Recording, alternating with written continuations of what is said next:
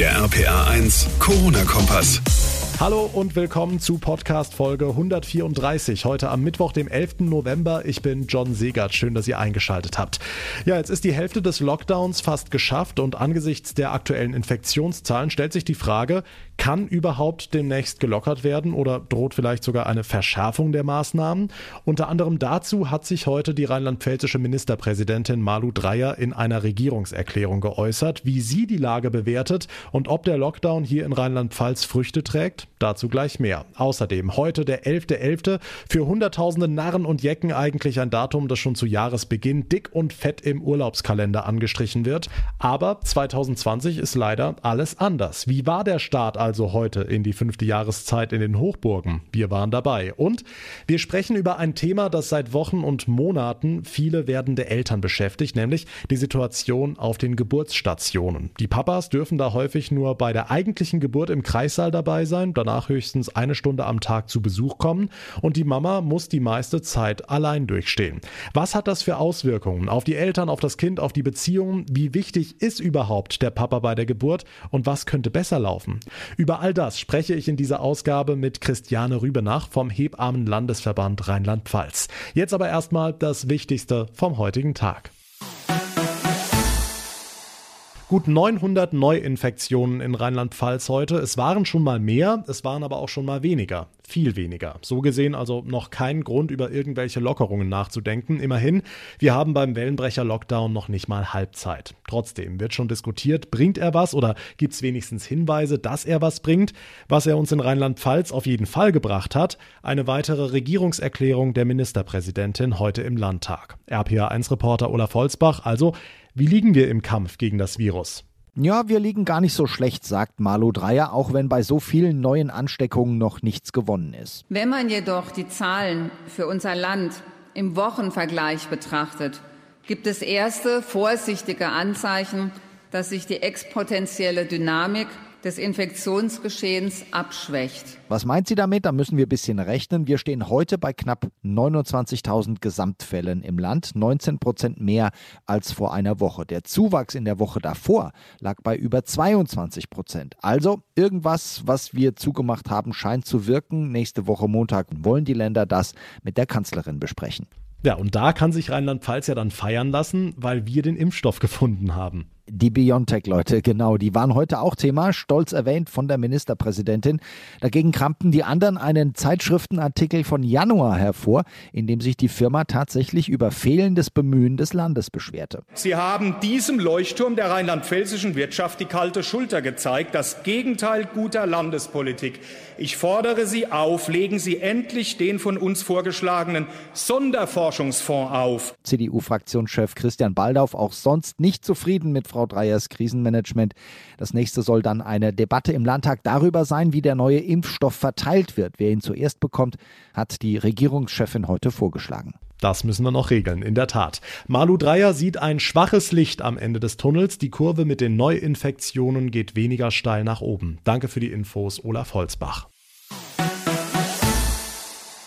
Eigentlich würden auch jetzt noch zu später Stunde tausende Mainzerinnen und Mainzer auf dem Schillerplatz feiern und sich auf die bevorstehende Fastnachtskampagne im neuen Jahr freuen. Aber wir haben es mittlerweile alle mitbekommen, Corona hat auch den Narren einen Strich durch die Rechnung gemacht. RPA1-Reporter Jan-Felix Kraus, du warst heute in Mainz unterwegs. Wie haben es die Mainzer denn verkraftet? Ich würde sagen, so ein Fastnachter, egal wo in der Region, der geht nicht so schnell um. Pünktlich um 11.11 Uhr hieß es auf der Facebook-Seite des Mainzer Karnevalvereins: Närrisches Grundgesetz der Mainzer Fastnacht. Präambel.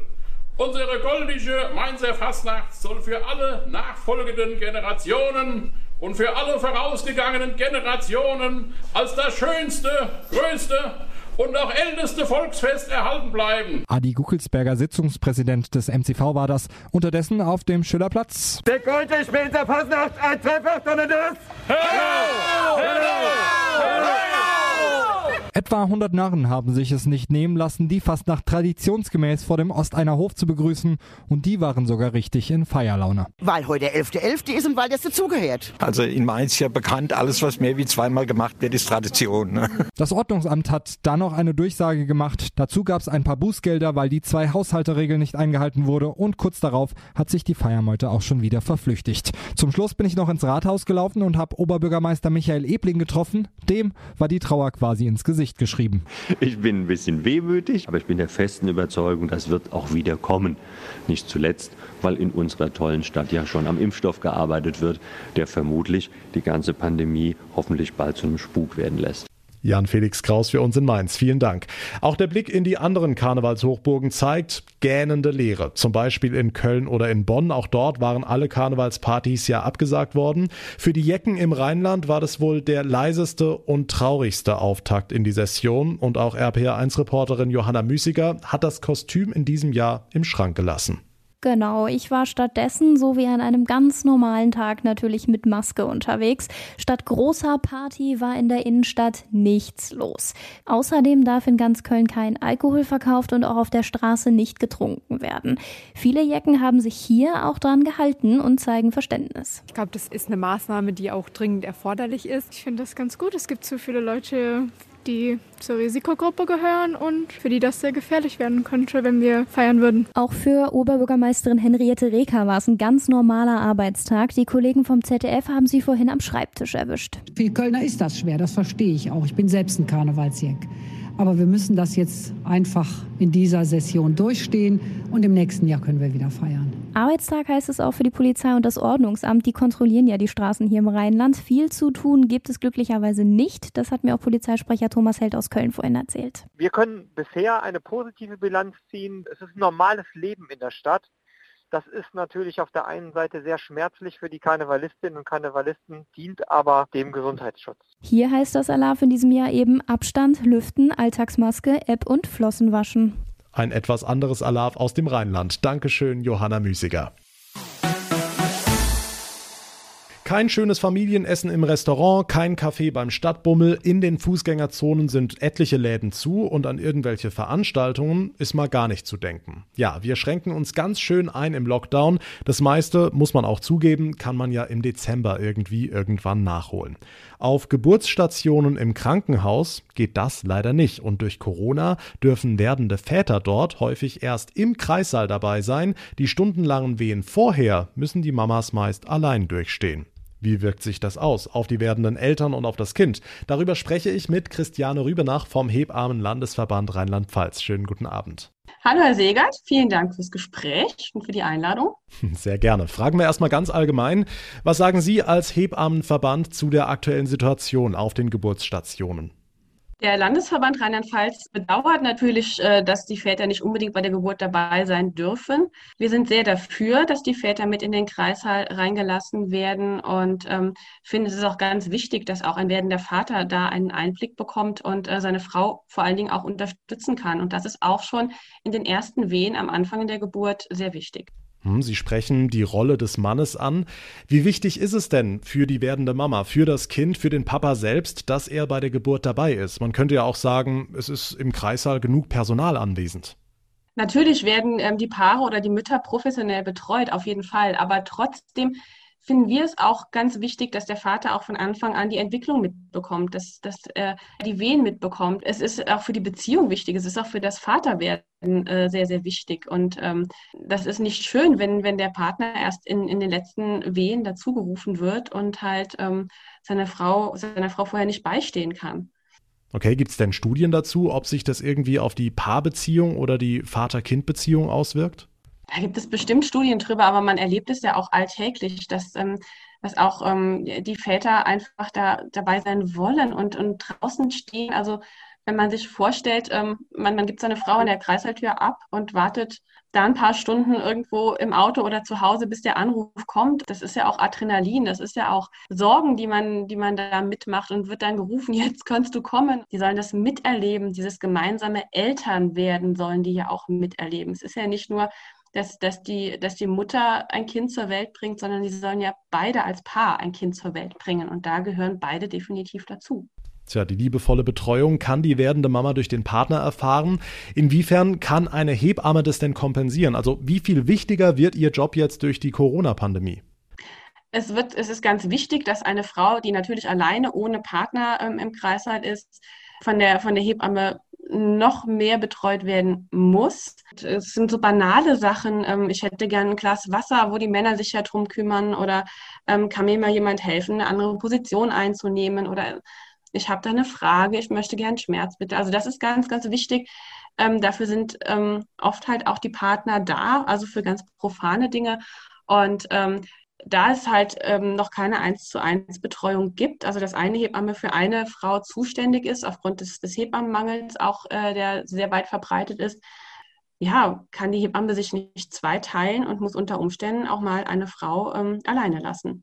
Hm, jetzt kann ich mir das als Mann wahnsinnig schwer ausmalen. Ich persönlich stelle es mir schlimmer vor, die Stunden vor der Geburt, also vor der eigentlichen Geburt, wenn es ernst wird, allein zu sein, als dann im Kreissaal, wenn sowieso Highlife ist, wo Hebammen, Ärzte, Pfleger und so rumrennen.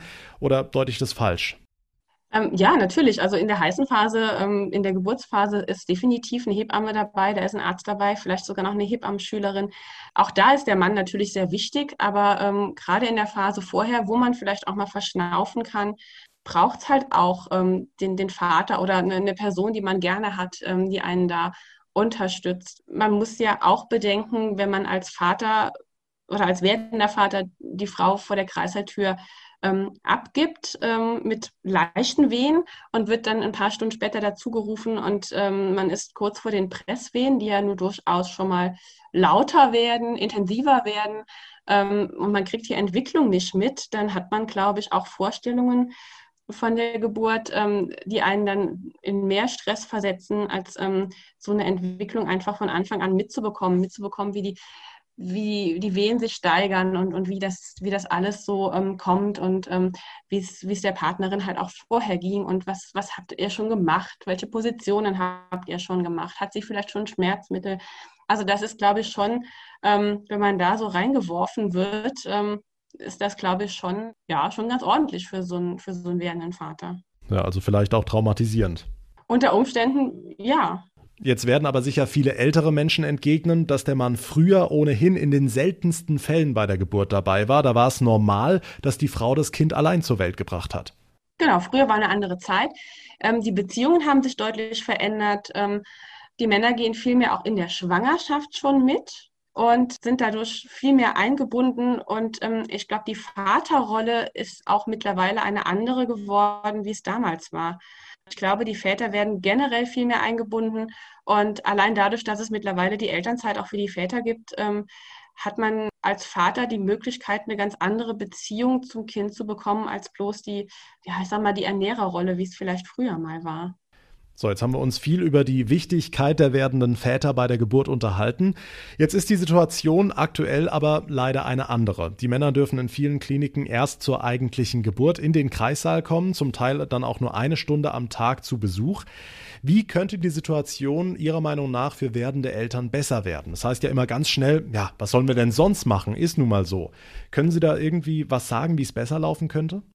Was wir definitiv brauchen, sind mehr Hebammen. Also wir haben einen gravierenden Hebammenmangel in ganz Deutschland, weil man muss auch bedenken, gerade in der aktuellen Krise, wenn ähm, immer mehr positiv getestete Patienten ins Krankenhaus kommen und immer mehr Hebammen ausfallen oder immer mehr Personal ausfällt, ist immer weniger Personal da, was nachrücken kann und dadurch kollabieren halt tatsächlich ganze Krankenhäuser.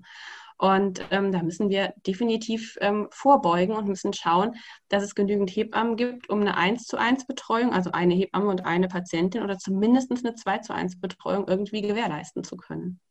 Hm, das ist jetzt der langfristige Ansatz. Eine kurzfristige Lösung ist für viele werdende Eltern das Familienzimmer im Krankenhaus. Da darf der Mann, so wird es uns zumindest berichtet, häufig die ganze Zeit bei der werdenden Mama bleiben, darf in die Klinik kommen und gehen, wie er will, hat keine Besuchsbeschränkungen. Im Gegensatz dazu müssen Mamas ohne Familienzimmer viel Zeit allein verbringen, in den Wehen mit dem Kind.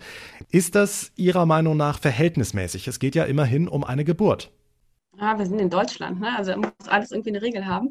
Ähm, das ist auch eine Sache, ähm, da kann man sich bestimmt drüber streiten. Ähm, Das haben aber auch viele Krankenhäuser schon anders ähm, gelöst. Also es ist tatsächlich in jedem Krankenhaus auch eine, eine, andere Lösung dafür. Es gibt auch Krankenhäuser, die sagen, wir machen eine generelle Besuchsregelung ähm, im Krankenhaus, wo halt pro Patient ähm, eine Stunde am Tag ein Besucher kommen darf. Ich kenne aber auch Krankenhäuser, die gesagt haben, ja, diese Regelung gibt es bei uns, aber ähm, Väter haben generell, dürfen immer rein und dürfen immer raus und dürfen besuchen kommen, wann sie möchten. Die gibt es auch. Also das ist tatsächlich im äh, Land Rheinland-Pfalz sehr unterschiedlich geregelt. Hm, finden Sie als Hebammenverband es denn gut, dass es diesen Flickenteppich an Regeln gibt oder würden Sie eher eine einheitliche, pauschale Ansage an die Krankenhäuser begrüßen? Also tatsächlich würden wir wahrscheinlich eher begrüßen, ähm, dass die Väter da schon dabei sind und auch öfters kommen dürfen. Aber es liegt äh, leider Gottes nicht in unserer Macht, ähm, da den Krankenhäusern ähm, irgendwas ähm, vorzuschreiben. Man kann empfehlen, aber ähm, ist tatsächlich immer noch Sache des Krankenhauses. Aber es wäre schon toll, wenn ähm, trotz Corona-Pandemie die Väter mehr eingebunden werden. Wie gehen denn die werdenden Eltern in der Praxis mit der aktuellen Situation um? Was kriegen sie damit? In der Praxis ist es tatsächlich so, dass wir eine große Anzahl an ambulanten Geburten haben. Das heißt, die Frauen ähm, entbinden und die sagen, du Mensch, mir geht es eigentlich ganz gut und ähm, ich möchte eigentlich meine Familie, wenn vielleicht schon Geschwisterkinder da sind, auch die gerne mehr um mich haben. Also das heißt, ähm, die Patienten gehen alle heim am Tag der Geburt, nach zwölf Stunden, nach 20 Stunden, um halt dem Ganzen zumindest im Wochenbett entgegenzuwirken. Hm. Jetzt haben Sie den akuten Hebammennotstand schon angesprochen. Die Stellen werden Jahr für Jahr gekürzt. Gleichzeitig geht die Zahl der Geburten in Rheinland-Pfalz aber seit Jahren nach oben. Wie werden die Stellenstreichungen da gerechtfertigt? Geburtshilfe ist nicht mehr lukrativ. Also ähm, dann heißt es irgendwann, die Geburtshilfe ist finanziell nicht mehr gewinnbringend genug und dann wurde das nach und nach immer ausgelagert. Die Risikobewertung der Krankenhäuser wurde immer höher gesetzt und so mussten halt sehr viele kleine Kliniken nach und nach schließen. Manche Kolleginnen haben sich in anderen Krankenhäusern neue Stellen gesucht. Die Geburten von den, von den Krankenhäusern mussten halt dann auf andere Häuser umgelegt werden, aber nicht alle Hebammen ähm, haben danach weitergearbeitet. Und so kam es halt dann zu einem erhöhten Geburtenaufkommen mit weniger Hebammen. Okay, das steuert ja auf irgendwas zu. Was wäre denn das Worst-Case-Szenario, wenn es so weitergeht? Ähm, dass es irgendwann nur noch in großen Städten Geburtshilfe gibt mit ein äh, paar tausend Geburten und alles muss sehr, sehr weit fahren, noch weiter als es jetzt schon ist. Ich sitze hier mitten in der Eifel, in der Vulkaneifel. Da haben wir ähm, vor knapp zwei Jahren die letzte Geburtshilfe dicht gemacht. Und seitdem gibt es ähm, teilweise sehr große Anfahrtswege von 40, 45 Minuten. Bei normalem Verkehr, wie das Ganze im Winter in der Vulkaneifel aussieht, kann sich wahrscheinlich jeder vorstellen.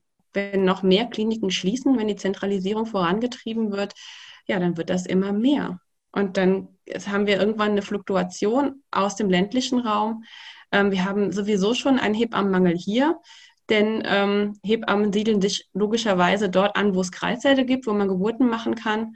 Und wenn man nicht mit der Heimat verwurzelt ist, dann ähm, zieht man halt der Geburtshilfe nach. Hm, jetzt hat sich der Bundesrat vor einigen Tagen ja mit dem Hebammenförderstellengesetz beschäftigt. Das dürfte doch in Ihrem Sinne sein, oder? Auf jeden Fall. Ist immer toll, wenn ähm, die Bundesregierung da an uns denkt, an uns Hebammen. Nichtsdestotrotz ist der Hebammenmangel dadurch ja nicht behoben. Das heißt ja lediglich, dass eine Klinik ähm, mehr Hebammen einstellen darf. Der Personalschlüssel wird, ähm, wird anders gerechnet. Aber das heißt auch, wenn man dem Hebammenmangel nicht vorbeugt, bleiben dadurch einfach mehr Stellen nicht besetzt. Hm, und welche Rolle spielt bei der ganzen Sache, dass zukünftige Hebammen einen Hochschulabschluss haben müssen? Ähm, das ist eine EU-Richtlinie, die dann letztendlich in Deutschland ähm, durchgesetzt wird als eines der letzten Länder in der EU. Ähm, eine Rolle spielt dabei, dass wir mehr Ausbildungsplätze bzw. mehr Studienplätze brauchen. Denn nach und nach werden die altständischen Ausbildungsstätten geschlossen. Und wir müssen schauen, dass wir genügend Studienplätze bekommen für Hebammen, um halt dem Hebammenmangel langfristig entgegenzuwirken.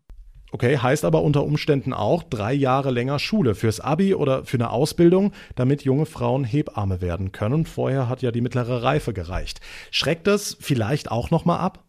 Das Gute ist ja, dass wir jetzt eine Übergangsphase haben ähm, und dass wir denken, dass sich dann ähm, bis 2025 das Ganze so eingespielt hat, dass man eben nicht, wenn man jetzt mit 14, 15 Berufswunsch hat, ähm, ich möchte Hebamme werden, ähm, die gehen ja dann oder sind bisher davon ausgegangen, mir reicht tatsächlich die mittlere Reife und dann vielleicht noch ein Jahrespraktikum, dass sich bis dahin die Schülerinnen sich umgestellt haben und wissen, okay, wenn ich Hebamme werden möchte und wenn es mein Traumberuf ist, wenn es meine Berufung ist, dann brauche ich Abitur und dann ähm, sind die bis dahin auch, ähm, ich sage es mal, gedanklich umgestellt. Sagt Christiane Rübenach, die zweite Vorsitzende des Hebammenlandesverbands Rheinland-Pfalz. Vielen Dank für das Gespräch. Ich danke auch sehr. Und damit komme ich zum Ende der heutigen Ausgabe. Wenn euch der Podcast gefällt, dann würde ich mich sehr über eine kurze Bewertung bei iTunes freuen. Und ihr bleibt immer auf dem Laufenden, verpasst keine Folge mehr, wenn ihr unseren Corona-Kompass ganz einfach abonniert. Mein Name ist John Segert. Ich bedanke mich ganz, ganz herzlich fürs Zuhören. Wir hören uns dann morgen Abend in der nächsten Ausgabe wieder. Bis dahin eine gute Zeit und vor allem bleibt gesund. Der RPA 1 Corona-Kompass.